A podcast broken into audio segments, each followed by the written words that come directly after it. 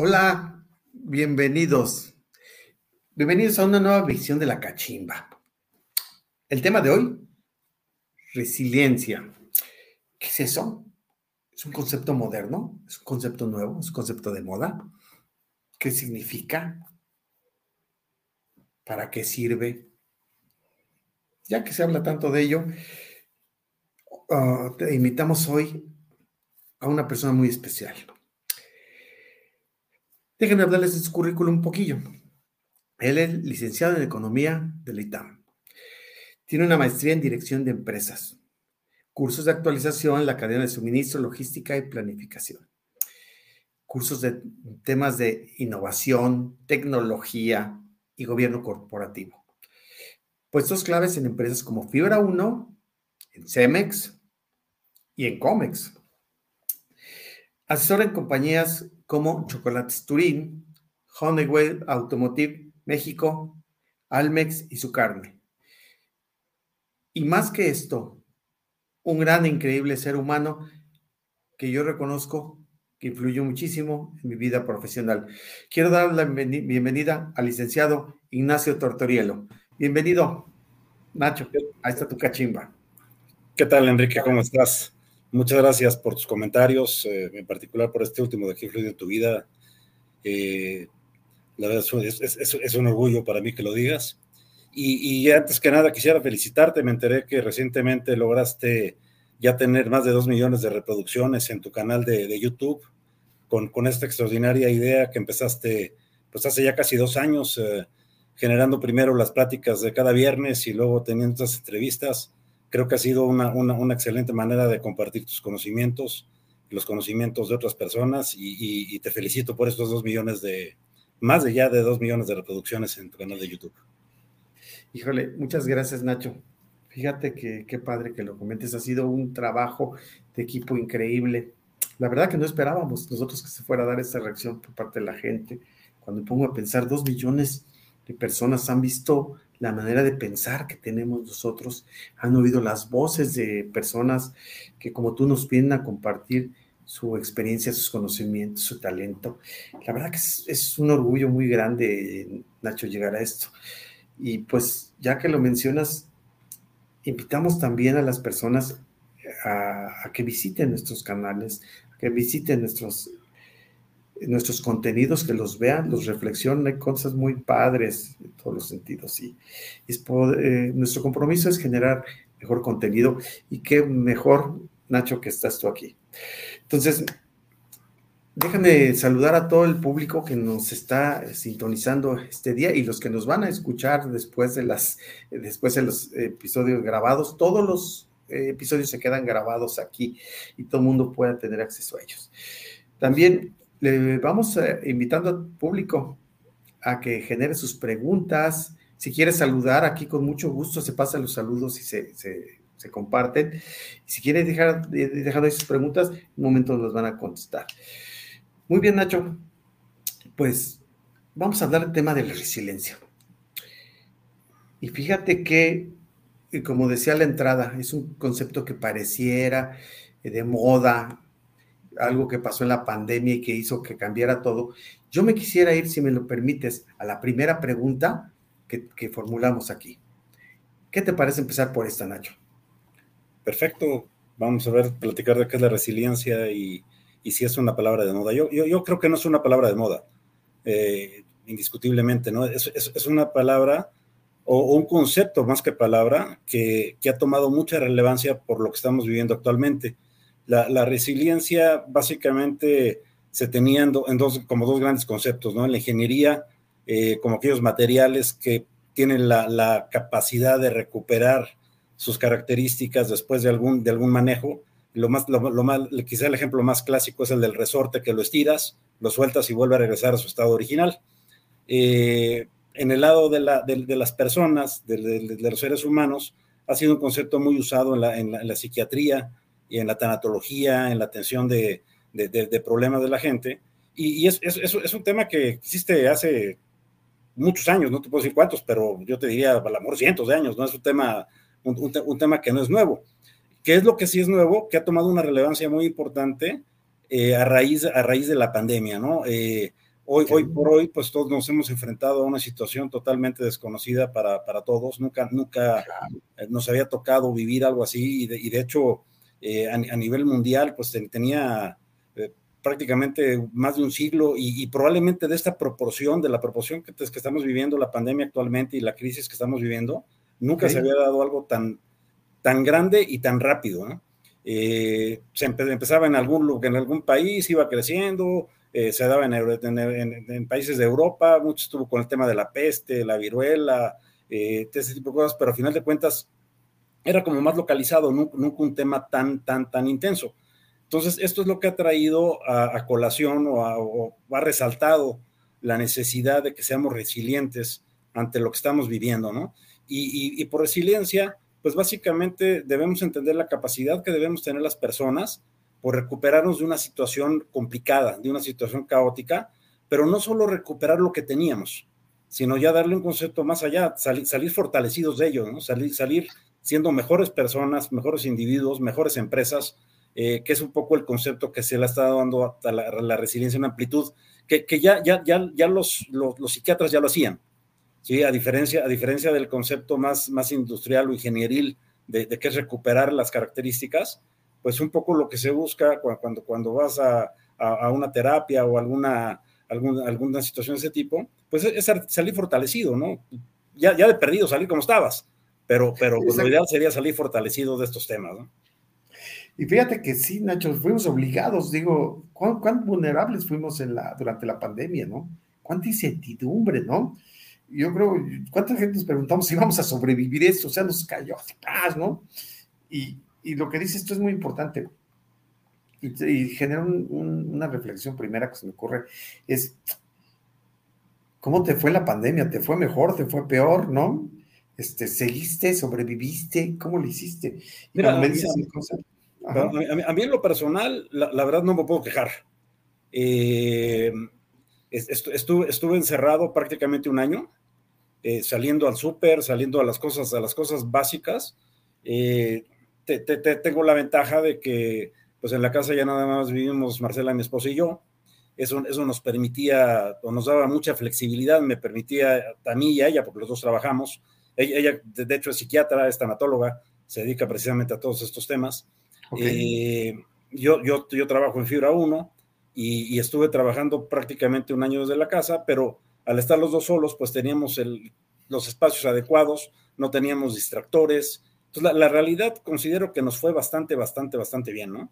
Eh, por el lado, por el lado de, del COVID, afortunadamente nadie en la familia hemos, hemos tenido COVID, cuando, me, cuando menos de, de, de, de una manera eh, notoria, o sea, a, la, lo mejor alguien fui fuimos asintomático y ya lo tuvimos, pero hasta ahorita ninguno, nadie de la familia directa hemos tenido COVID, lo cual, pues, no sé si es genético, si es que nos cuidamos, si es lo que, lo que, lo que haya tenido que ser, pero a final de cuentas, aquí estamos, ¿no? Eh, muy a principios del año pasado decidimos ir a Estados Unidos a vacunarnos, eh, eso nos dio una gran tranquilidad y, y, me permitió regresar a la oficina, yo regresé a la oficina exactamente al año, al año siguiente de, de, de, de que dejé de ir, dejé, dejé, de ir un 18, del, por ahí del 18 de marzo de, okay. del 20, regresando de un viaje, me, me, me auto, que, que, fue cuando empezaba todo el tema de la pandemia en México, Okay, este, okay. Me, me autoencerré un poco, un poco en, en, contra de lo que pensaban en la empresa y que pensaban que yo debería estar ahí, pero yo dije, a ver, mi, mi, manera responsable de actuar me dice que debo estar en la casa cuando menos 14 días, a ver qué pasa, ¿no? Y de ahí las cosas fueron agravando y ya nunca regresé. Y regresé exactamente un año después, que fue 15 días después de que me puse la segunda dosis de la vacuna. Eh, eh, ya, ya en la oficina regresamos el 100% de la gente, Está, estamos desde, desde, desde, mediados del año pasado, estamos el 100% de la gente en la oficina. Y obviamente hemos, hemos creado todos las, los requerimientos adicionales que se han necesitado para cuidar a nuestra gente, eh, separaciones adecuadas, controles adecuados, una serie de protocolos que seguimos de una manera muy, muy estricta. Y sí hemos tenido contagios, ahorita que tuvimos la, la, la cuarta ola, pues sí tuvo un, un, una buena cantidad de gente en la, en la oficina que se enfermó, pero la gran, la gran mayoría de los contagios venían de afuera, no se generaban de adentro. Este, obviamente ya cuando llega uno, uno enfermo de afuera, pues te enferman los de adentro también, ¿no? Pero, pero al final, claro. al final de cuentas, eh, es, gran parte de lo que tenemos, pero regresando a la pregunta, a mí, a mí me fue bastante bien. Me, me ayudó, me ayudó ese tiempo de estar en casa, ah, desde mi punto de vista, creo que fui más productivo, eh, lograba, lograba, hacer más cosas en, en, el mismo tiempo y por lo tanto me sobraba tiempo para eh, ir, a, ir a webinars, leer más cosas, hacer cosas que la, vida normalmente no te lo permite. Tengo la gran ventaja de que vivo, vivo a, a, cinco minutos de la oficina. Yo ahorita, ahorita vivo a uno, hasta, pero hasta, hace dos semanas vivía, vivía cinco. Eh, entonces no tenía el tema del tráfico, pero a final de cuentas sentía que tenía mucho más tiempo para hacer otro tipo de actividades que me permitieron, siento, crecer, seguir creciendo como persona. ¿no? Entonces, la, verdad, tengo la suerte de que me fue muy bien. Y fíjate, Nacho, yo, yo una de las cosas que, que hice un cambio, que considero un cambio muy importante, por ejemplo, para mí, fue de verdad estar más presente en lo que estaba haciendo Nacho, como que, como que valoré más mi vida. Yo te puedo decir que después de la pandemia, yo me tomo un vaso de agua y me sabe riquísimo, un café me sabe riquísimo. El desayuno más simple, que sí es simple, que le pueda, eh, me sabe riquísimo, como que estoy más presente en las cosas, como que vivo en las cosas, como que aprecio más la vida. Sí nos hizo cambiar, ¿no? Yo siento en ese sentido, Nacho, ¿verdad? Lo que si nos cuidamos, hicimos, pero creo que al final de cuentas tuvimos la oportunidad de hacer cosas mejores, ¿no? Y en el balance es ese, ¿no? ¿Qué tanto tienes que ajustar, qué tanto tienes que mejorar para poder este, eh, transformarte, ¿no? Y hacerlo, ¿no? Y ser resiliente. Muy bien, Nacho. ¿Qué te parece si pasamos a la segunda pregunta? Con mucho gusto. ¿En qué áreas de nuestra vida necesitamos aplicar la resiliencia? Oh, pues yo, yo, yo creo que en este tema depende de cada quien, ¿no? Este, no, no, no, no hay una regla general a cada, quien nos va de una manera diferente, a cada quien vemos las cosas de una manera diferente. Eh, estamos todos viviendo una realidad que nos cuesta mucho trabajo entender, por lo, mismo, o sea, nunca había pasado algo como lo que está pasando, ¿no? Ya, ya, ya quizá ahorita lo entendemos un poco más, las cosas se han flexibilizado un poco más. Eh, hemos aprendido. Eh, hemos aprendido, hemos decidido tomar, tomar más riesgos que, que, a lo mejor hace un año no tomábamos. Eh, como salir a un restaurante, como viajar, como hacer una serie de cosas que dejamos de hacer prácticamente durante un año o poquito más de un año, ¿no? Pero a cada quien, a cada quien nos, ah, nos va afectando de una manera diferente. Entonces creo que aquí lo importante es entender cómo a cada quien nos afecta y qué cosas tenemos que resolver en nuestra vida, dónde, dónde podemos sacarle provecho a, a, este tipo de situaciones, ¿no? Encontrarle un sentido a la adversidad. O sea, todos hemos vivido una adversidad, todos hemos tenido algún familiar, algún amigo que ha fallecido, que estuvo muy grave. Probablemente muchos de nosotros, afortunadamente yo comentaba yo que no es mi caso, pero, pero muchos de nosotros o de los que nos están escuchando han estado en el hospital, estuvieron pasando, pasando momentos, momentos críticos. Eh, y pues depende, depende de, perdí una hermana, Nacho. cómo va el tema. Sí, perdón. Yo perdí una hermana, ¿eh, Nacho? Sí, una hermana menor que yo, lamentable, triste, de una manera muy, muy, muy triste cuando la gente dice, no se quiere poner el cubrebocas, digo, híjole, ojalá no sientan el dolor que se siente en ese tipo de situaciones, ¿no? No se cuidan, ¿verdad? Y no cuidan a los demás. Perdón, adelante, Nacho. Yo, perdí un compadre muy, muy, muy, muy amigo nuestro, este, prácticamente hermano de, de mi esposa, y digo prácticamente porque vivió muchos años en, su casa, fue era parte de, de, su familia, eh, y pues era, era, era muy, muy cercano con nosotros, y pues falleció, y nos tocó, nos tocó estar aquí con un, además con la problemática de que prácticamente toda su familia, la mitad de la familia viviendo en España, una hija viviendo en Estados Unidos, en fin, una serie de cosas que, que, que, él, falleció en México, entonces una serie de cosas tremendas que, que, digo, no vale la pena que nos regresemos a, a sufrir y a batallar en esos temas, pero todos lo hemos vivido de una manera u otra, lo, lo, lo, hemos, lo hemos sufrido, lo hemos batallado, y, y, y ahí está el reto, ¿no? ¿Cómo salimos adelante? y cómo, cómo salimos mejorados de esta situación que estamos, que estamos viviendo, ¿no? Y, quizá valga la pena aquí recordar, eh, seguramente todo, todos hemos oído hablar del mundo VICA, ¿no? Eh, el, mundo, un, mundo que desde el año, desde los 80 se, inventaron este concepto para definir el mundo complejo en el que venimos viviendo, donde VICA, eh, VUCA es en inglés, VICA en español, habla de volatilidad, de incertidumbre, de complejidad y de ambigüedad.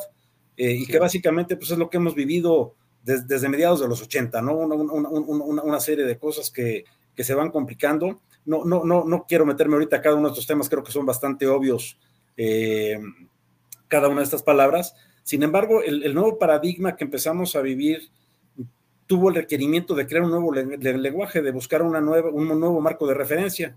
Y un, investigador ah, eh, llamado Yamais Casio del Instituto para el Futuro eh, se inventó o propuso un, lenguaje, un marco de referencia que es, es paralelo a, al VICA, pero lo baja, lo baja a un nivel o varios niveles, ¿no? Y es, lo, llamó, lo llamó el mundo FANI. Entonces, en lugar de volatilidad, pues tenemos fragilidad. En lugar de incertidumbre, tenemos ansiedad. En lugar de complejidad, tenemos una no linealidad. Y en lugar de ambigüedad, tenemos una incomprensibilidad, ¿no? Y, aquí sí, cuando hablamos, eh, el, tema de la pandemia, cuando empezó, eh, no sé, allá por abril, mayo de, de, hace un par de años, este, pues nos dimos cuenta de lo frágiles que éramos, ¿no? O sea, por eso estábamos todos encerrados. ¿En, qué momento todo el mundo estaba potencialmente en capacidad de ser, de ser un enfermo más, de, morir, de una serie de cosas? Y, ahí ves la fragilidad que tenemos como, como seres humanos, ¿no? Y esto, esto a su vez, pues, ¿qué te provoca? Te provoca una ansiedad. El estar encerrados en la casa yo, yo, afortunadamente fui de los privilegiados que ya comentaba, pues, estábamos mi, esposa y yo solos en la casa, pero, pero ¿qué pasa cuando tienes una familia con hijos chicos, hijos adolescentes, todos encerrados en la casa, que no forzosamente tienen la, la, la, la, disponibilidad de espacios para que todos puedan estar en sus diferentes actividades, que no tienen suficientes equipos de cómputo, en fin, todo eso te provoca ansiedad, el no saber qué va a pasar mañana, el no poderte comunicar con tus, con tus papás, hermanos, amigos, eh, cuando, cuando menos no, no, no, una comunicación presencial, ¿no? O sea, sí podías hablar por teléfono, podías verlos por Zoom, que fue pues, lo que todos, todo el mundo estuvimos haciendo, pero a final de cuentas, es, eso te provoca un cambio importante y te genera esta ansiedad muy, muy, muy, muy relevante, ¿no? El tema de la complejidad que ya veníamos viviendo y que pasa una no linealidad es cuando, cuando tenemos una cosa que no entendemos, no nos queda claro, no, el, el efecto que tiene una causa es desproporcionado. Eh, cuando tú tenías, hombre, empezaba, una enfermedad, eh, el ébola, que empezó en, en, un determinado lugar, bueno, sabías que tenía una consecuencia, que creció tantito, pero, pero, pero ahí, ahí quedó, ¿no? Cuando de repente te das cuenta que, que, COVID empieza a crecer, a crecer, a crecer, a crecer, a crecer, que está en todos lados, que está en todo el mundo, que ahora ya llegó a América, que ahora ya llegó aquí, que ahora ya llegó allá, este, y, y lo mismo sigue pasando con las nuevas cepas, ¿no? Este, donde, donde parece que ya las cosas van mejorando y de repente bolas otra vez, ¿no? Y parece que ya mejorando y bolas otra vez. afortunadamente, el, este última vez, pues aparente fue bastante, bastante más sencillo, bastante menos dañino, pero tampoco tenemos garantizado que así, va, que así vaya a ser la siguiente o que no vaya a haber una siguiente. No, no tenemos idea de qué va a pasar, ¿no? Tú oyes a alguien decir que es, es el fin de la pandemia y por otro lado, el, director de, la OMS dice que, pues, que estamos lejos de pensar en, una, en, un, fin de la pandemia, ¿no? Entonces, seguimos, seguimos viviendo en este tema de, fragilidad y de, que nos hace incomprensible lo que está pasando, ¿no? creo que querías comentar algo, ¿no? Sí, no, lo, lo, que te quería decir es, simplemente recuerdo, Nacho, hace dos años, ¿no? No había, ni sabías con qué le ibas a tratar, ni sabías, ¿no? Y luego tampoco había vacuna, ¿no? Y vacuna ni imaginarse, ¿no? Ya la vacuna vino llegando hasta eh, principios del año pasado, ¿no? Sí, finales del, del, 20, principios del, del 21, ¿no? Entonces era, era terrible todo lo que estás diciendo de cada una de las cosas. Yo, yo recuerdo eso que dices, ¿no? La ansiedad, ¿qué, qué va a pasar? ¿no? Y yo, te, yo quisiera recalcarte algo, Nacho.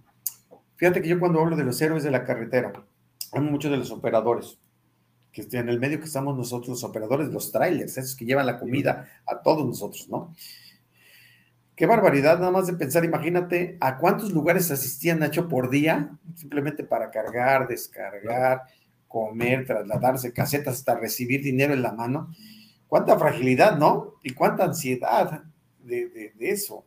Este, yo de verdad, es, esos yo les llamo los héroes de la carretera porque aún así siempre tuvimos comida. ¿Estás de acuerdo? Claro. vimos, porque ellos proveen toda esa parte, ¿no? Pues bendito Dios, como dices tú, que tuvimos, fuimos afortunadísimos muchos de decir, oye, pues me puedo quedar en la casa. Y hay quienes no pudieron quedarse en la casa. Y, así como ellos están los héroes del supermercado y de la farmacia y de, la, de los Oxos y de, de todos estos lugares, ¿no? Y, no, se habla de médicos médicos y enfermeras, que digo, al final de cuentas es, parte de su vocación, pero ¿cuánta, qué cantidad de gente, uno por necesidad, tenían que seguirlo haciendo y dos por dar un servicio?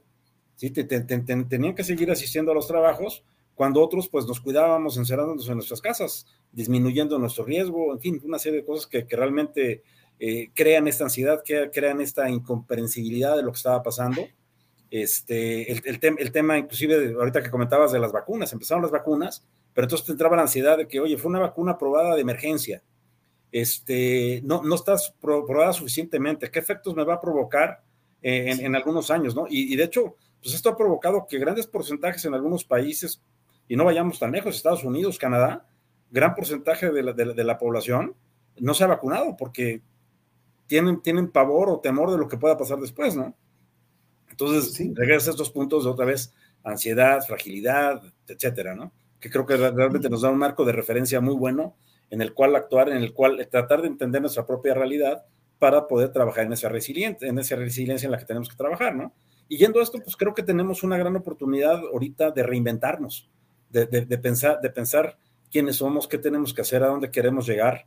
Eh, a, final de cuentas, somos independientes, pero también somos interdependientes, tenemos que ver con la gente con la que convivimos, tenemos que pensar en qué queremos hacer, hacia dónde queremos ir, tener un objetivo en la vida, actuar, ser protagonistas. Tenemos, tenemos una gran oportunidad de reinventarnos. Creo, creo que, que, ahí es donde está la resiliencia de cada uno de nosotros, donde realmente podemos hacer cosas. Excelente, excelente. Muy bien, si pasamos a la siguiente pregunta. La pandemia cerró muchos negocios, ¿verdad? Sí. Inclusive ahorita muchos lados, ¿no? Y hay cierres, ¿verdad? Es, me impresiona. Estaba yendo hace rato inclusive de la, de la crisis de los cines, ¿no? Ahora sí que si le defines a los cines fue terror el año pasado y sigue siendo terror este año, ¿no? Sí. La pandemia y cerró muchos negocios, ¿se debe a qué parte no fueron resilientes? A ver, yo, yo, yo, yo, creo que aquí, más, más que un tema de, de falta de resiliencia, eh, en, algunos casos indudablemente puede haber sido eso. Yo, creo que, es un tema multifactorial, ¿no? Es, eh, no, no, podemos nada más decir que no fueron resilientes. Yo, yo creo que, hubo, quienes no tomaron las, las, las decisiones adecuadas. Eh, recuerdo por allá de abril del 20, cuando, cuando todo esto empezaba, hiciste favor de invitarme a dar una plática aquí también. Todavía no era la cachimba, pero este, pero al final de cuentas me invitaste a dar una, una, plática que si no me recuerdo le pusimos de nombre Actúa Ahora o algo por el estilo. Eh, y que la basé en una serie de, de, documentos que estaba yo leyendo en esa época precisamente para enfrentar todos estos temas de la pandemia y, y que nos hablaba de una serie, serie, de pilares y de cosas que teníamos que hacer, ¿no? Que teníamos que cuidar a nuestra gente, que teníamos que cuidar las finanzas, que teníamos que tener un plan, tener, tener un plan B, un plan C, inclusive si recuerdas que lo platicamos. Y probablemente los, muchos de estas empresas que cerraron, eh, fue porque, porque no tuvieron estas. Otras muchas fue por el medio en el que estaban, ¿no? El, tema, el tema de los cines, eh, por ejemplo, los cines, ¿por qué han aguantado? Pues porque son empresas demasiado grandes, que tenían mucho capital, que a final de cuentas eh, tienen que tratar de sobrevivir y salir adelante, pero ¿cuánta gente que no tenía un puesto chiquito, que tenía los, los meseros, por ejemplo, los restaurantes chicos, las fondas, las cachimbas, las propias cachimbas, probablemente esas no batallaron mucho porque pues, los, los traileros seguían, seguían circulando, ¿no? Exacto. Pero, pero, las fondas en las ciudades, los pequeños restaurantes, pues sí, sí sufrieron y sufrieron por, como consecuencia de no tener clientes y por más resilientes que trataran de ser, muchos lo hicieron y muchos se, se, movieron a, a, la entrega a domicilio y, a, y, y, al promover otro tipo de actividades. Los que pudieron, los que tuvieron esta característica de ser resilientes, muchos otros pues, murieron y ya quedaron sus negocios. ¿no? Nada más, Nacho, nada más te das, de una vuelta en una plaza que se llaman una plaza, un mall, como se le llaman los gringos. Nada más ve la cantidad de locales, ¿verdad? Que están cerrados. O sea, yo no creo que haya ido a una a un mall, una plaza que no tenga locales cerrados, ¿verdad? También de ese tipo les pegó fuertísimo, ¿no? Sí, de, de, de, hecho, pues Fibra 1, la empresa en la que trabajo, a eso nos dedicamos, ¿no? Nosotros somos dueños de centros comerciales, de, edificios de oficinas y de, y de naves industriales. Eh, y, sí, sí, sí, sí tuvimos, tuvimos, batallamos, tuvimos algunos temas, eh, perdimos, perdimos clientes, afortunadamente las cosas funcionaron relativamente bien y, nuestra ocupación, que normalmente andaba en el 95%, 95.2, 95 por lo, lo, que fuera, en el peor de los, de los casos, el peor de los meses, bajó a 90, 91, una cosa por el estilo, que realmente es, un tema muy relevante. Y unos negocios compensaban a los otros, ¿no? al, estar nosotros metidos en, en tres, diferentes, eh, tres diferentes negocios, el, centro comercial, las oficinas y, y, las naves industriales, pues las naves industriales no solo no se desocuparon, al contrario, lo poquito que teníamos no ocupado se ocupó. Eh, lo que construíamos se ocupaba.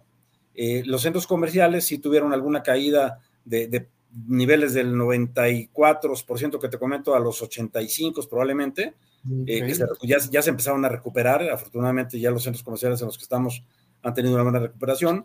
Una, una cosa que nos ayudó mucho es que estábamos en, en, el, en el, tema de servicios básicos.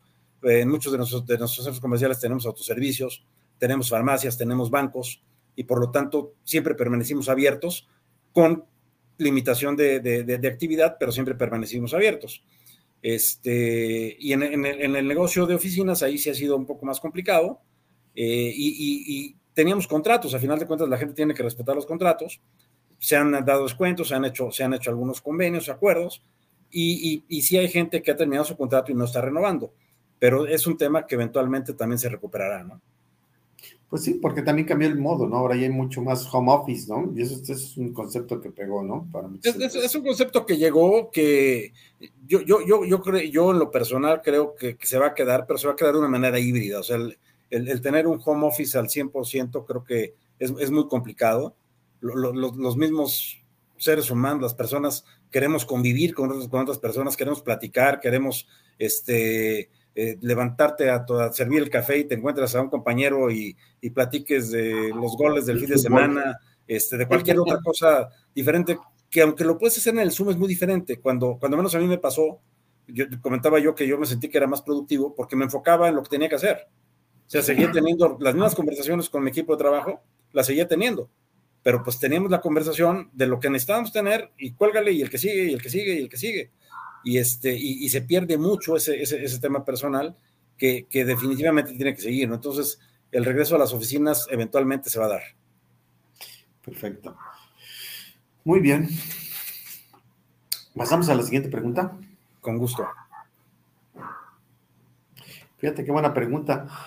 Y lo acabamos de tocar un poquito, una de las áreas más resilientes de la pandemia fue la última milla. ¿Qué tanto crees que afectó a nuestra vida diaria, Nacho? Yo creo que nos cambió, cambió nuestros hábitos en muchas cosas, ¿no? Este, a, final de cuentas, pues dejamos de ir al súper, pedíamos, pedíamos las cosas a la casa, mucho, mucho pedíamos domicilio, mucho pedíamos, este, obviamente cada quien dentro de sus capacidades y posibilidades, pero eh, el, comprar las cosas, pues todos nos volteamos a ver Amazon, ¿verdad? O a Mercado Libre.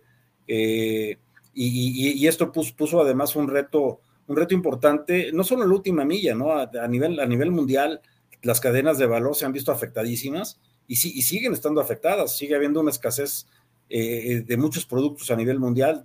Ahí está el tema de los famosos chips, eh, que, se, creó por una sobredemanda de equipos de cómputo en algún momento determinado mm. eh, y, que, ha, provocado un desabasto de muchas otras cosas, ha provocado problemas en la industria automotriz, eh, la industria de las bicicletas, que la gente empezó a hacer más ejercicio y se agotaron las bicicletas en el mundo y de repente no podías conseguir una bicicleta, eh, cosas de veras muy curiosas, ¿no? Eh, y, es este tema del el, reto de última milla, donde creo que aquí las empresas sí fueron resilientes, buscaron cómo, cómo, cómo mejorar, cómo salir adelante, y, pues veía, veías cuates que antes eran Ubers, cuando menos aquí en la Ciudad de, de México lo veíamos, cuates que antes eran Ubers, pues ahora andaban repartiendo paquetes de Amazon.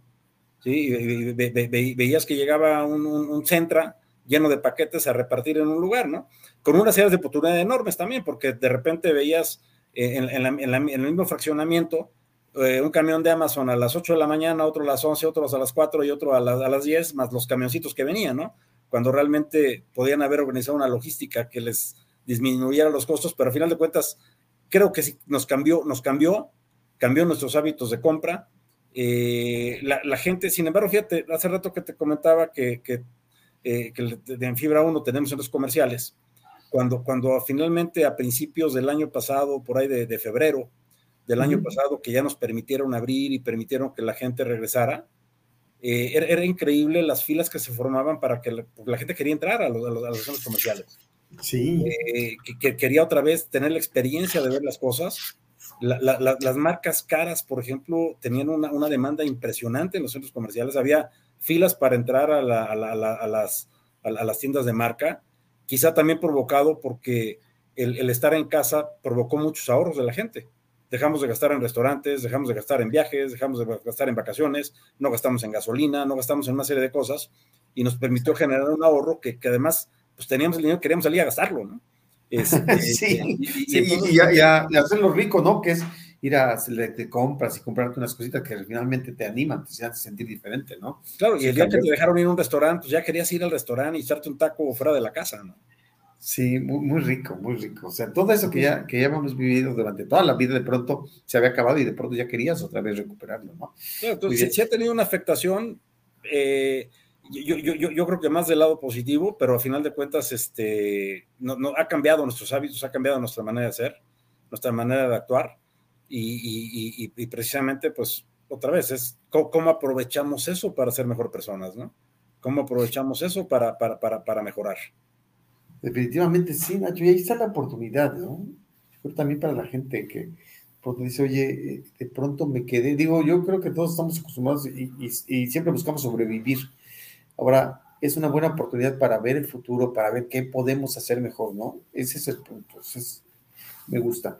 Muy bien, ¿podemos pasar a la siguiente pregunta? Con gusto. Con el complemento carta aporte se obliga al transportista a ser resiliente. Hijos, esta pregunta es muy, muy, complicada. Este, de, hecho, bueno, como sabes, yo llevo muchos años alejado de la logística y, de estos temas, aunque sigue siendo, sigue siendo una de mis pasiones y me, y me sigo enterando, entonces sé, sé, de qué estamos hablando cuando hablamos del complemento cartaporte, pero yo, yo creo que este tema del complemento cartaporte, más que obligarnos a ser resilientes, pues es simplemente un tema de cumplimiento.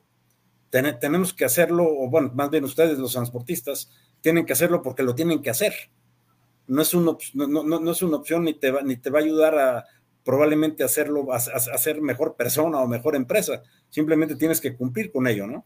Ahora, el cumplir con ello, el ser una empresa que cumple con sus, con sus deberes, con sus obligaciones, sí te hace una mejor empresa. Te hace una mejor empresa ante tus clientes, te hace una mejor empresa ante tus empleados, te hace una mejor empresa ante, ante, ante, ante, eh, tus inversionistas, en caso que los tengas.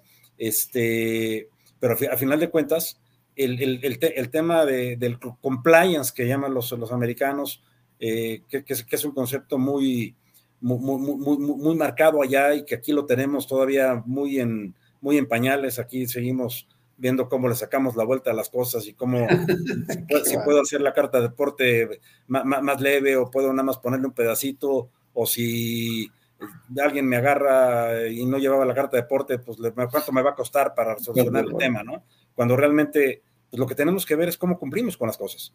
Entonces aquí te digo, más que un tema de resiliencia, es un tema de cumplimiento. Pero ese cumplimiento sí nos puede hacer más resilientes y nos puede hacer ser una mejor empresa.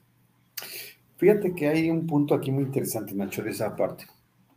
Resulta que gran parte del parque vehicular son hombres cambiando. Y el hombres cambiando. ¿Está qué, perdón? Es, es parte, gran parte del transporte a nivel nacional, transporte terrestre de carga son hombres camión, Nacho, de aquellos que tienen entre uno y cinco camiones. Entonces, ahí van a tener que invertir en capacitación, tecnología, hasta teléfonos inteligentes, este, si no se van a quedar afuera de la jugada, definitivamente. O sea, es un tema de inversión, es un tema de, de, realmente de inversión. Y fíjate que en muchos casos, Nacho, no se está acostumbrado a la inversión. No se está acostumbrado, se trata, como dices, es de irle dando la vueltita.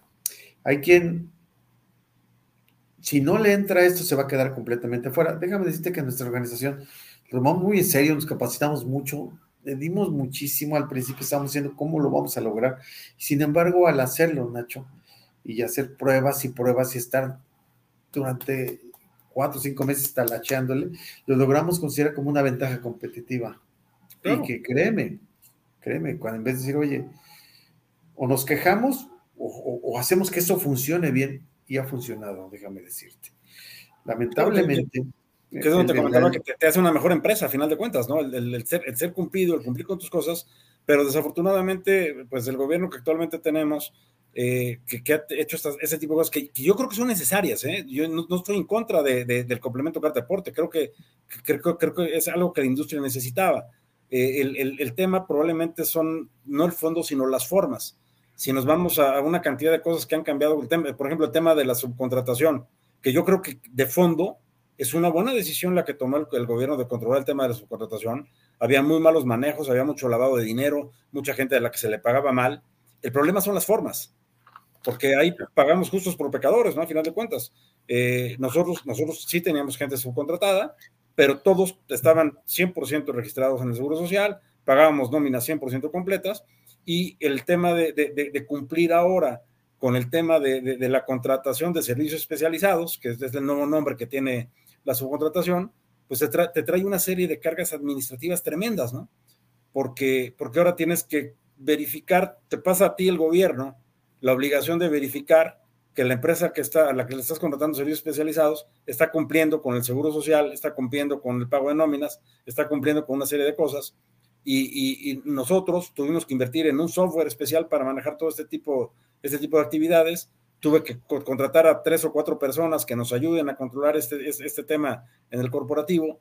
Eh, y, regreso, el, el, tema de fondo es correcto, el tema de forma no forzosamente, ¿no?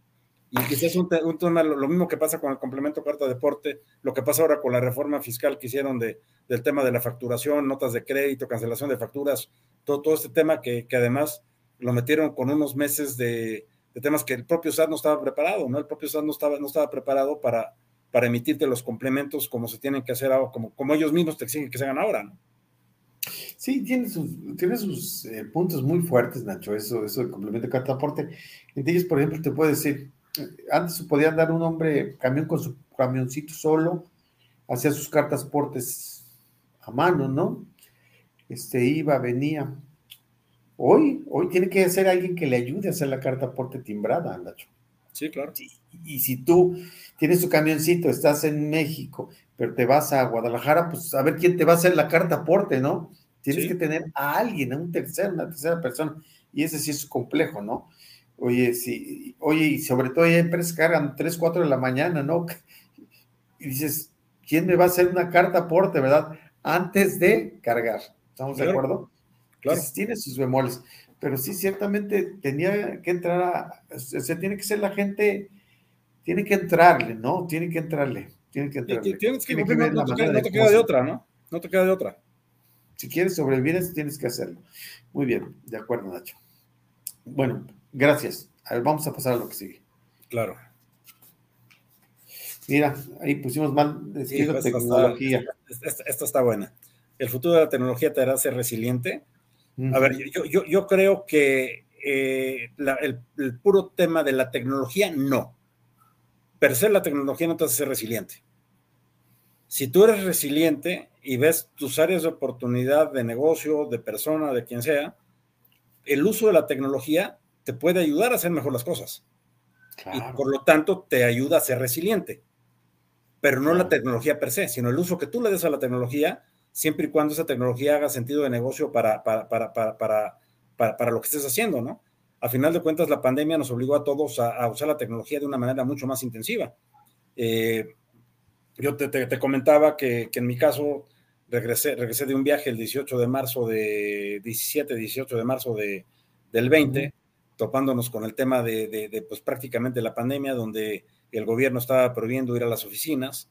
Eh, y una de las áreas que me reporta en Fibra 1 es tecnología de información. Todo, todo este tema de tecnología, pues es una, una de las áreas que, que, que, me apasionan y que, conozco bien y que, que trato de, estar actualizado. Y, el, el, tema fue, oye, ¿cómo le vamos a hacer? Necesitamos comprar 250 laptops para que la gente se vaya a trabajar a su casa. No, tranquilos la gente que se vaya con su laptop, perdón, con los que tienen laptop, que, era más o menos el 30% de la gente, no tenemos problema. Los otros que se llevan su equipo de cómputo. Y hicimos toda una campaña para que la gente se llevara los que tenían carro de su carro, los que no pagamos unos, unos servicios de taxi para que se lo llevaran a su casa, les enseñamos cómo, cómo instalarla, instalamos en una semana 250 VPNs que antes, antes la VPN, para los que no saben, pues es, una red virtual a final de cuentas para poder tener acceso a los sistemas de la empresa. Eh, tenía, teníamos en la empresa probablemente 10, 10 VPNs que usábamos para, para consultorías o para, para asesores externos, y pues de, de, un día para otro tuvimos que meter 250 VPNs y trabajar en la seguridad, porque a final de cuentas eh, la gente trabajando desde su casa, pues es muy diferente a cuando controlamos los equipos en la oficina. Los equipos en la oficina se respaldan, se respaldan prácticamente todos los días, el 100% de los equipos se respaldan. Este, al tenerlos en casa, pues eso, eso lo perdíamos. El tema, el tema de la VPN, pues necesitaría, tenías un password con el que tenías que entrar a una contraseña, pero en dos semanas ya habíamos metido una doble autenticación, donde en el momento que te querías firmar, te llegaba un correo con un, con un token para poderte, para realmente saber que eras tú el que estaba firmando la red. Este, y en fin, tuvimos que ir reaccionando y, creo que esta, esta parte es donde la tecnología o los requerimientos tecnológicos sí te hacen ser resiliente, pero no la, la tecnología per se. O sea, es cómo, cómo mejoro mis procesos, cómo mis, mejoro mis cosas a través de, de, la tecnología. Nosotros afortunadamente también ya llevábamos varios años invirtiendo en, tecnología para automatizar procesos y pues eso nos facilitó mucho las cosas porque prácticamente ya no manejamos, no, no, manejábamos nada en papel cuando empezó la pandemia, ahorita mucho menos, ¿no? Eh, entonces ya no teníamos el problema de documentos que iban y venían, eh, todo, todo, todo estaba automatizado y eso nos ayudó tremendamente para poder salir adelante, ¿no? Eh, fuimos previsores en ese sentido, fuimos, este, reitero que pues, es un tema que me apasiona y me gusta, entonces trato siempre, que, siempre estar en la punta de la ola, con, con poco, invirtiendo poco dinero. ¿eh? Yo soy, soy de la idea de que tenemos que comprar la tecnología que necesitamos para nuestro negocio que haga sentido de negocio. No que esté de moda, ni que, ni, ni que, ni tener el último teléfono, ni el último, ni la última computadora. Hay muchas empresas que tienen la política de cambiar la computadora de la gente cada tres o cuatro años. Mi política es la cambio cuando, cuando ya no sirve. Este, y, es la política que seguimos. Y la, computadora que yo tengo, yo, yo, yo, tengo en fibra 1 ahorita nueve años, esa computadora va a cumplir ahorita en marzo siete años. Y, funciona perfectamente bien, ¿por qué la voy a cambiar?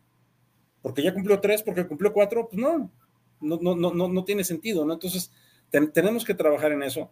Un, un, tema importante más allá de la tecnología, creo que es el tema de la innovación.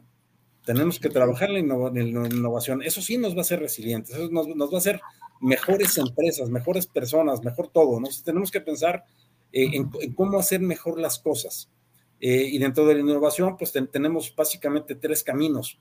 Eh, la, innovación incremental, que pues básicamente la mejora continua, es lo, que ya hago, cómo lo hago mejor. Okay. La, innovación transformacional, que es cómo hago las cosas de una manera diferente eh, es, donde, donde cómo, cómo, cómo, cómo voy a traer eh, eh, más, más, más, clientes a los centros comerciales, por ejemplo, pero, pero sigo metido en el negocio de los centros comerciales y cómo voy a traer más gente a los, a los centros comerciales, ¿no? Y la, y la otra es la que se conoce como, como, como innovación adyacente, donde cómo voy a hacer cosas diferentes que me permitan crecer como empresa. En nuestro caso, por ejemplo, tenemos un proyecto donde estamos buscando eh, apoyar a nuestros inquilinos en los centros comerciales a moverse al mundo digital a, través de una plataforma que nosotros les pongamos a disposición, que puedan hacer ventas en línea, ya sea para recoger en el centro comercial, ya sea para entrega a domicilio, pero a través de una plataforma tecnológica donde estamos creando un nuevo negocio y donde al final de cuentas, ¿qué logro con eso? Que mi cliente venda más, por lo tanto me paga a tiempo la renta, que probablemente le pueda cobrar más renta porque le voy a cobrar renta variable, este, y al final de cuentas estoy creciendo los ingresos del negocio haciendo una, una, una innovación adyacente, ¿no? Entonces, fíjate que me lo decía, bien relevantes. Fíjate que me lo decía uno de mis mentores, Luigi Gali, me decía. ¿Quién, ¿quién, es, ese señor? Imagino que sí lo conoce. Ah, claro, decía, Buen amigo, buen, buen amigo Luigi Gali. Increíble Luigi Gali. Increíble. Pues él me comentaba en una ocasión, tenía eh, de un, de un hablaba de un negocio que, que, tenía en un restaurante, me decía, lo que no ha entendido es que a ellos les conviene que a mí me vaya bien, ¿no? Claro. Su negocio es que les vaya, me vaya bien a mí, ¿no? Y eso finalmente se me hizo una enseñanza increíble, porque no se trata de ganar dinero en corto, sino se trata que se desarrolle la gente, se desarrolle tus aliados, para que precisamente tengan progreso y tú, y te, tengan mejores condiciones. O sea, a ti te conviene que a ellos les vaya bien. En el mismo caso nosotros el transporte, a nosotros nos conviene que el transporte esté bien. Nos conviene que esté bien, nos conviene también que nuestros clientes nos proporcionan carga estén bien. Entonces, es una, es una relación exitosa esa, Nacho. Fíjate que esto, esto, me abre la puerta a comentar que eh, uno de los cambios importantes que se han, que se han visto en estos últimos dos años ha, sido el incremento de, del interés en las empresas principalmente por el tema de la sostenibilidad, los, los, los temas ASG por sus siglas de, de, ambiental, social y gobierno corporativo y demás. Eh, muchas empresas se, se, han metido estos temas, nosotros, nosotros lo hemos hecho de una manera muy, muy intensiva, somos hoy por hoy eh, quienes marcamos, marcamos el paso de la industria inmobiliaria en, en, temas de ASG en, México. Eh, somos pioneros en muchas cosas y, el resto de industria nos va siguiendo. Pero, pero no solo nosotros, hay, grandes empresas que siguen, que, que están llevando esto y, y no, no, no, solo hablo de empresas grandes, empresas de tamaño chico, de tamaño mediano, que, que a final de cuentas cuando te metes con temas de, de ASG, que te preocupas por el ambiente, que te preocupas por la sociedad eh, de, tu entorno, de, del que está cerca de, tu trabajo, el que está cerca de tu familia, etcétera, etcétera. Te, te, preocupas por tener un, buen gobierno de tu empresa, el cumplimiento del que ya hablábamos, de, preocuparte por el bienestar de, tus empleados, preocuparte porque tu empresa sea rentable, pues vas a ser una mejor empresa. Y eso, a final de cuentas, es parte de esa resiliencia, ¿no? Es parte de, lo que estos retos nos han provocado y, meterte en los temas de SG pues te, lleva, te llevan a hacer, a, hacer, a hacer este camino de una manera más fácil, ¿no? De acuerdo. Bueno, pues Nacho, ¿qué te parece si pasamos ahorita de una vez a las, este, a las preguntas de las, de, las personas que nos están acompañando? A ver si invitamos a Nora. Nora, ¿nos puedes acompañar para ver este, las preguntas?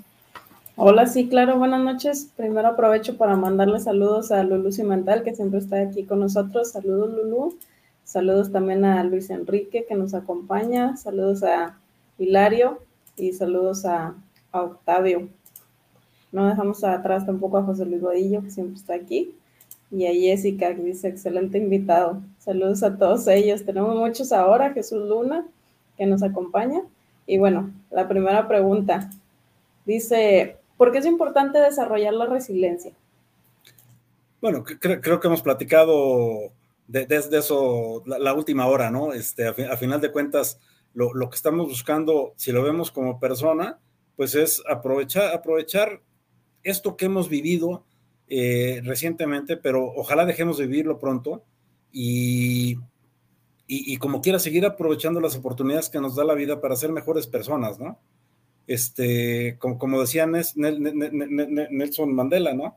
Si no gano, este, ¿cómo decía? Para se me. Eh, no, no, nunca pierdo, si no gano, aprendo. Entonces, a, final de cuentas, pues creo, creo que eso, eso es lo que, lo, lo, lo, que es importante desarrollar de la resiliencia, ¿no? ¿Cómo, ¿Cómo puedo ser mejor? ¿Cómo puedo ganar? Y si no gano, ¿cómo puedo aprender? ¿Cómo, voy aprendiendo cosas que me permitan ser mejor, no? A mí, a mí de repente, de repente, y debería hacerlo con más frecuencia, este, me, cuestiono qué aprendí hoy, ¿sí? Este, o cuando me pasa algo digo, ah, mira, hoy aprendí algo nuevo, pero, pero realmente yo creo que si todos los días nos hacemos esa, pregunta, vamos a encontrar algo nuevo que aprendimos hoy y que nos va a hacer ser mejores personas, lo vamos a integrar a nuestra manera de ser y, nos, va, nos va a permitir que seguir creciendo, ¿no? esto es porque es importante desarrollar ese tema de la resiliencia, ¿no? Excelente, excelente. De acuerdo, gracias. La siguiente dice Jesús Luna Nacho, ¿cómo crees que las organizaciones pueden sacar beneficio de contar con diferentes generaciones en este proceso de ser resilientes? Ah, esta pregunta muy interesante. Muchas gracias, Jesús. Jesús, Jesús, buen, buen, amigo, buen, buen amigo y, compañero externo de trabajo. Pero este, eh, te agradezco mucho, Jesús, la pregunta. Eh, yo, yo, creo que nos da una, una oportunidad enorme, ¿no? Este, en, la empresa, eh, probablemente, y le quito el probablemente, yo soy el más viejo de todos, acabo, acabo de cumplir 65 años. El grupo, el grupo directivo, pues todos están entre los 50 y, 50 y altos, a lo mejor 60 y bajos y... Puro chavo, más o menos de y, 40 y algo. Y luego tenemos el grupo, el grupo gerencial que probablemente ande en los 30 y tenemos a muchos coordinadores y gente que va llegando, pues que tienen, tienen 24, 26, 28 años, o sea, muchos de ellos podrían ser mis hijos, este, de hecho mis hijos son más grandes que muchos de estos que de, de, los que estamos hablando, y, y, a final de cuentas la convivencia, la convivencia que tenemos que tener, pues es bien interesante, ¿no? Porque pensamos de una manera muy diferente. Este, a mí de repente en la, en la, empresa hay quien me dice que yo soy el más millennial de todos, pero este, parte de lo que me gusta la tecnología, me gusta estar innovando, me gusta estar pensando en una serie de cosas. Pero, pero creo que este tema de, tener diferentes generaciones es bien importante, sobre todo cuando, cuando las generaciones más jóvenes están dispuestas a aprender de, aprender de los más viejos. Y los viejos están dispuestos o estamos dispuestos a aprender de los más jóvenes. No enseñarles, aprender de ellos. Entonces creo que el aprendizaje tiene que ser de ida y vuelta. Si ese aprendizaje de ida y vuelta se da, este, este tema de, la convivencia generacional en las empresas se hace muy, muy interesante y, ayuda obviamente en este proceso de resiliencia, ¿no? Nos permite ser una mejor empresa, ser una, ser, una mejor persona. En Fibra 1, el, año pasado nos uh, aplicamos para, para, para estar en Great Places to Work Afortunadamente, desde el primer año entramos, entramos con una, con, una muy buena calificación y, entramos dentro de una de, las empresas eh, precisamente más resilientes en este tema de, la pandemia. Acabamos de pasar la, la, segunda, la, segunda, la segunda encuesta, donde el primer año lo hicimos nada más a nivel corporativo. Esta segunda, la segunda ocasión incorporamos a, toda, todas las operaciones. Nosotros tenemos, tenemos, operaciones, tenemos en los comerciales, edificios, naves industriales en todo el país entonces pasamos de, una encuesta de 220 personas a una de, casi mil, eh, y, donde los resultados afortunadamente también son muy positivos, y donde vemos cambios a raíz de haber hecho estos estudios el, año pasado y haber podido identificar áreas de oportunidad, eh, trabajar en ellas y ser ahora mucho, mucha de la gente tener una mejor calificación que la que tenía el año pasado, ¿no? salir mejor evaluado por sus sus, equipos de trabajo, sus colaboradores. Entonces, todo esto ayuda, ¿no? Y este, este, tema generacional de veras que es súper, súper, súper interesante. Es bien importante que escuchemos a los jóvenes. Eh, yo, yo, yo, yo, defiendo la idea y creo que se da muy poco todavía en México, eh, el que, por ejemplo, los consejos de administración deberían, deberían tener chavos en sus, deberían tener chavos en los consejos, o sea, piensan de una manera totalmente diferente. Y deberíamos escuchar lo que piensan, lo que dicen, lo que hacen, porque además son los que van a manejar el futuro de, este país y de las empresas, ¿no? Este, pero al mismo tiempo tienen que estar dispuestos a aprender de nosotros. Llevamos un camino recorrido, que tomen lo bueno, que dejen lo malo y viceversa, ¿no? Muy bien, muchas gracias. Y bueno, seguimos con los saludos. Aquí nos acompaña Luigi Gali. Ah, mira, que, que preguntamos quién era. ¿Qué tal, Luigi? ¿Cómo estás? Y también Carla Castro dice, excelente líder. Saludos, Nacho.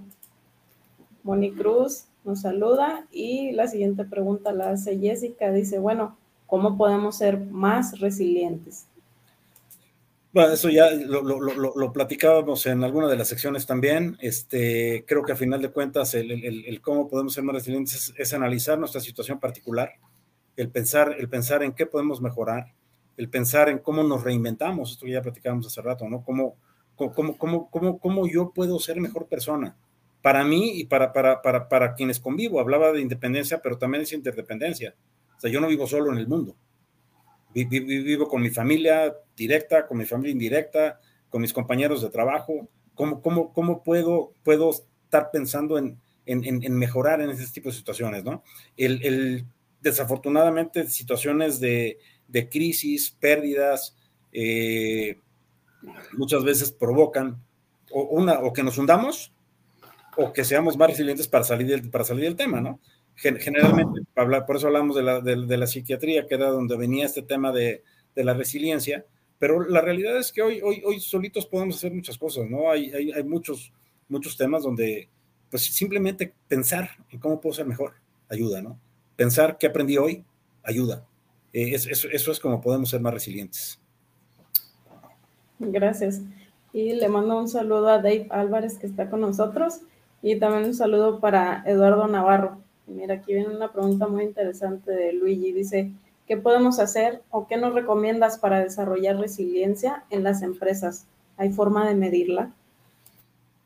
La forma, la forma de medirla está muy complicada, ¿no? Pero, este, pero, pero, pero a, final, a final de cuentas, yo creo que sí hay manera de medirla. Parte de las métricas, esto, esto que comentaba yo ahorita de Great Places to Work, por ejemplo, ¿no? donde tienes una evaluación que hicimos un año, tenemos un parámetro comparativo al siguiente año y nos, nos, permite ver en qué mejoramos, nos permite saber qué hicimos mejor.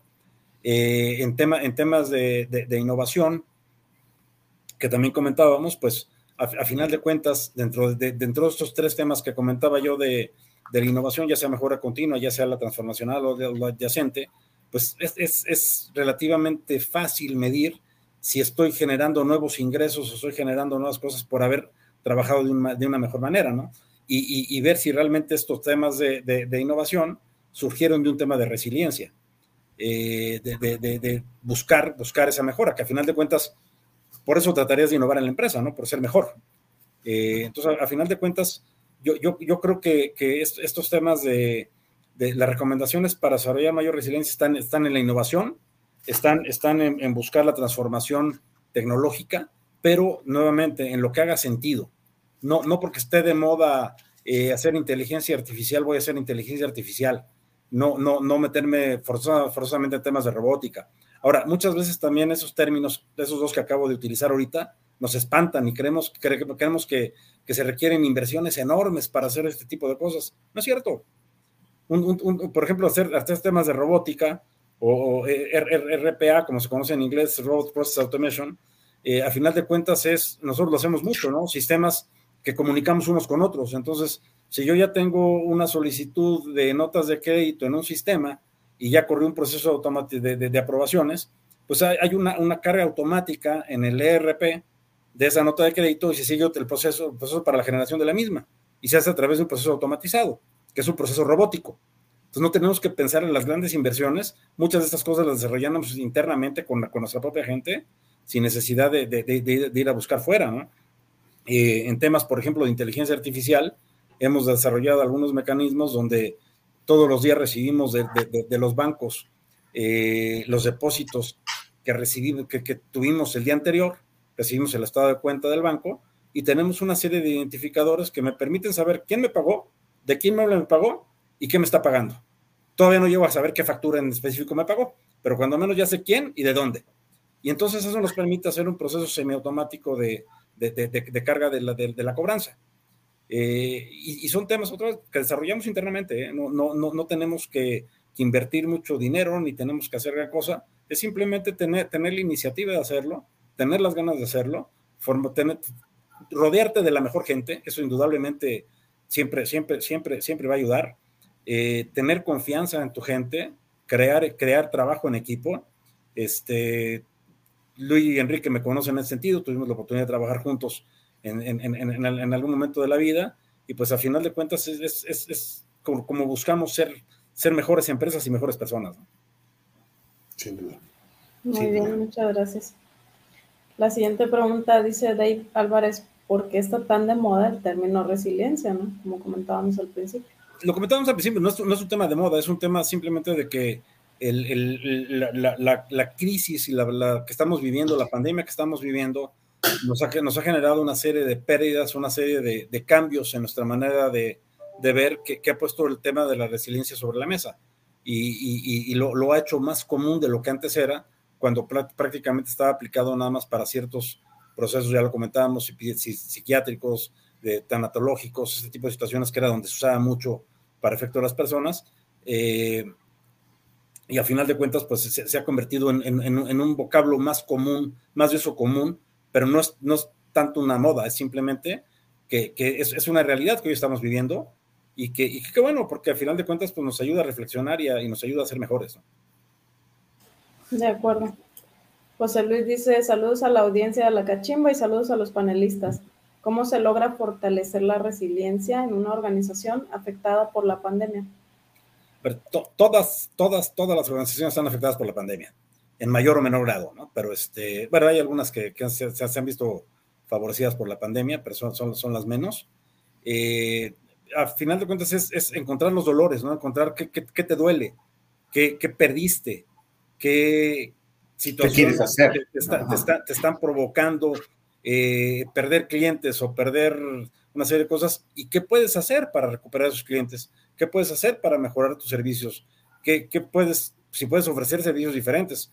Comentábamos hace rato la cantidad de restaurantes que, que antes no tenían servicio a domicilio y pues ahora tienen servicio a domicilio y si no, si no, si no a domicilio, cuando menos servicio de entrega, ¿no? Donde tú hablas por teléfono, pides y vas y recoges tu comida.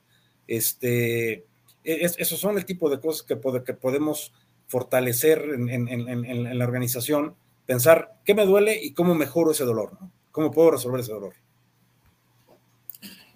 De acuerdo. Dice Lulu que está muy interesante. Excelente invitado. Saludos, Lulu. Víctor dice, excelente conversación, Nacho, muy fresca y amena la manera de abordar los temas relacionados con la resiliencia. Felicidades. Gracias, Víctor. Jesús dice, buenas noches, Nacho. ¿Consideras que el nivel de resiliencia varía entre las empresas grandes o pequeñas empresas? Me preocupa que el 99% de las empresas en México sean micro o pequeñas. Eh, no, no debería, Jesús, pero desafortunadamente yo creo que sí varía. Eh, a, final de cuentas, eh, las pymes, las micro y pequeñas empresas, muchas veces por temor no hacen las cosas. Eh, les, cuesta mucho más trabajo tomar riesgos, tomar decisiones, le piensan 18 veces las cosas antes de hacerlas, piensan que la tecnología es cara, piensan que, que, que para estar en Great Place to Work tengo que invertir mucho dinero y, no solamente tienes que estar en Great Place to Work, simplemente haz lo que hace Great Place to Work para, hacer, para tener los mejores empleados, para tratar bien a tu gente. Entonces, yo, yo creo que todos tenemos la misma capacidad de hacerlo. Eh, sin embargo, sí creo que eh, las empresas grandes o, más grandes sí tienen, tienen posibilidad de ser más resilientes y de aprovechar mejor las cosas, ¿no? Que no debería ser.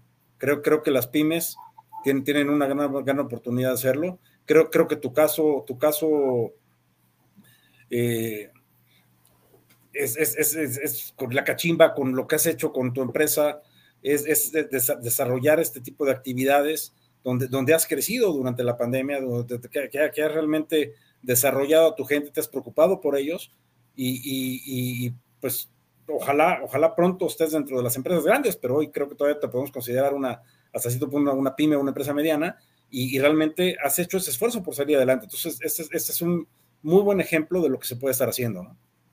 Gracias, Nacho. Sí, sí, tienes razón. Eh, yo pienso que, eh, no es cuestión a veces de tamaño, Nacho, sino nada más de las ideas que te, las tengas claras de lo que quieres hacer. De, seas atrevido, seas arriesgado. Y es, tema, de ganas y tema de actitud también completamente. Tomar, tomar riesgos medidos, o sea, tampoco tienes que, aventarte por la borda, ¿no? O sea, este, es, medir los riesgos y tomar decisiones y hacerlas. Y si, y, si falló, pues voy por otra, y si falló, voy por otra, hasta que encuentre la que tiene que ser, ¿no? Y hace, hace rato decías, fíjate que una persona muy sabia me dijo un día, híjole, acabo, hice este trabajo, ¿y qué crees? Los gastos me salieron más, más altos de lo que de lo que había vendido, ¿no? Sí. Y dice, híjole, el aprendizaje de esto me costó tanto, pero vamos para adelante, ¿no? Entonces es mis respetos, ¿no? Cuando no lo ves como una bronca, si, dices, aquí aprendí esto y me costó tanto dinero, qué padre, ¿no? Qué padre. Entonces, sí. Eh, es lo que acabas de decir hace, un momentito, ¿no? Que decías de Nelson Mandela, pues sí. Por, ahí hay, un autor español que se me, se me fue ahorita el nombre, que tiene un libro que se llama Si nos enseñaran a perder, ganaríamos. Y el aprendizaje. Y es, precisamente relacionado con ese tema del aprendizaje, ¿no? O sea, ¿qué aprendí hoy? ¿Qué aprendí? Excelente, muy bien. Gracias. Le mando saludos a Daniel que dice muchas felicidades, Ignacio. Muchas gracias, Dani. Y también saludos a Jesús Luna que dice gran persona y profesional, un abrazo.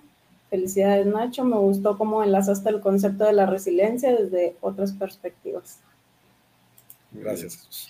Y pues muchas gracias, gracias por compartir estas, estos temas con, nuestros este, televidentes. Pues. Gracias, yo me despido de todas las preguntas del público. Con, muchas. Con, con. Con, con. Con, con gracias. Nora, muchas gracias. Bueno, Nacho, ¿Te acuerdas lo que platicábamos del tiempo? Me decías hace un rato, no teníamos la prueba técnica, te decía, es que el tiempo, el tiempo no es eh, lo importante, sino la cantidad de, experiencias, de conocimientos que se van vertiendo y el, cómo va la charla. Nacho, yo quiero cerrar este, este, voy a hacer dos cosas. Para cerrar, la primera, quiero hacer unas preguntas, pero te voy a sacar de todo lo que me habías dicho ahorita, para afuera, para afuera. Me va a permitir hacerte cuatro preguntas. Lo que te voy a decir es una palabra y tú vas a decir un concepto corto de lo que te voy a decir. Te parece lo primero que se te venga a la cabeza y que tú no lo sabes de todo lo que te voy a decir. La primera palabra, Nacho, que te voy a decir, innovación, Nacho. ¿Qué pasa cuando te digo innovación? Pienso en cosas nuevas, en qué puedo hacer diferente, qué puedo hacer mejor. ¿Qué puedo hacer mejor? Está padre ese concepto. Muy bien, cuando yo te digo aprendizaje. Regreso a lo que te he dicho toda la noche, ¿qué, aprendí hoy? O sea, creo, que eh, lo, que me conoces, lo comentabas al principio, el, aprendizaje es parte de mi vida, ¿no? Yo me, la paso leyendo, me la paso viendo qué, cosas nuevas puedo aprender, me sirvan o no me sirvan, ¿eh?